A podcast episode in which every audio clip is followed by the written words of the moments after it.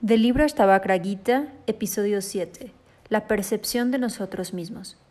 Dice Guruji, tenemos ideas fijas o conceptos acerca de nosotros mismos, acerca de nuestras preferencias o rechazos, habilidades o incapacidades, acerca de nuestra propia naturaleza, y esto es lo que nos limita. Nuestras impresiones, nuestras identificaciones o conceptos sobre nosotros mismos son la causa de nuestra infelicidad. Muchas veces no sabemos siquiera diferenciar lo que somos de lo que esas impresiones han impuesto sobre nosotros. Creemos que porque una situación hace tiempo fue desagradable, siempre va a ser igual, sin permitirnos volver a experimentar, reconocer que cambiamos todos los días y que hoy podría ser más placentera. Por ejemplo, a mí me pasó con la sandía. De niña probé la sandía y se me hizo una fruta muy insípida, con poco sabor y pura agua.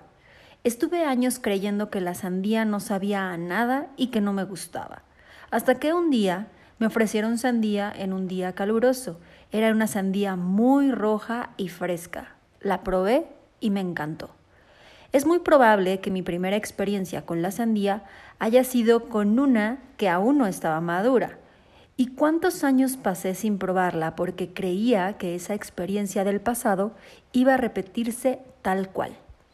Al abrirme nuevamente a probar, a experimentar, a dar oportunidad a que mis papilas gustativas de adulto la degustaran, me hizo darme cuenta de que eso también cambia. Así que te invito a hacer un análisis de aquello que crees que no te gusta. ¿Desde cuándo no te gusta? E intenta probar de nuevo. Date la oportunidad de reconocer que eso que era desagradable para tu yo del pasado puede ser que hoy sea distinto. ¿Cuántas veces dejamos pasar experiencias por el mismo motivo?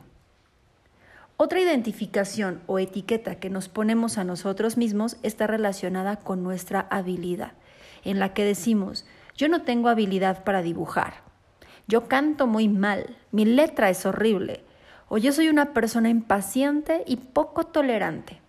Cuando la habilidad es algo que puede desarrollarse. Cuando se trata de dibujar, cantar, la caligrafía, hay ciertos ejercicios que pueden ayudarnos a desarrollar esa habilidad, aun cuando no hayamos nacido con ese don. Al menos podremos dibujar algo de acuerdo a la técnica que aprendamos, cantaremos entonados o tendremos una letra más derechita. Cuando se trata de algo que es sobre nuestro carácter o temperamento, como el ser impaciente y poco tolerante, esto también se puede desarrollar.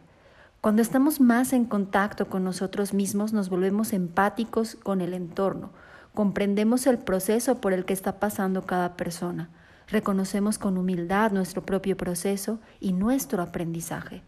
Por lo tanto, nos volvemos más pacientes, reconocemos que todo toma tiempo y que cada día somos más conscientes.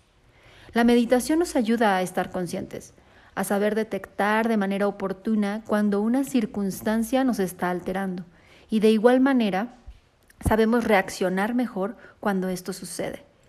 Puede ser que perdamos los estribos de vez en cuando.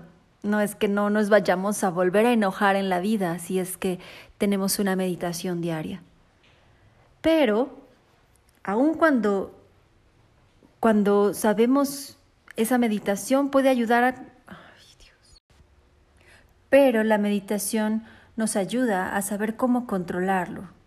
Sabemos que es bueno sentir esa ira, ese coraje, esa tristeza, así como también es bueno sentir ese amor, esa felicidad y esa alegría. Así que lo mejor es quitarnos esas etiquetas impuestas por nosotros mismos, dejar que se resbalen las etiquetas impuestas por otras personas y reconocer que cambiamos día con día y lo que nos gustaba ayer puede ser que ya no nos guste hoy. Lo que podía ser algo aburrido ayer puede ser algo divertido hoy.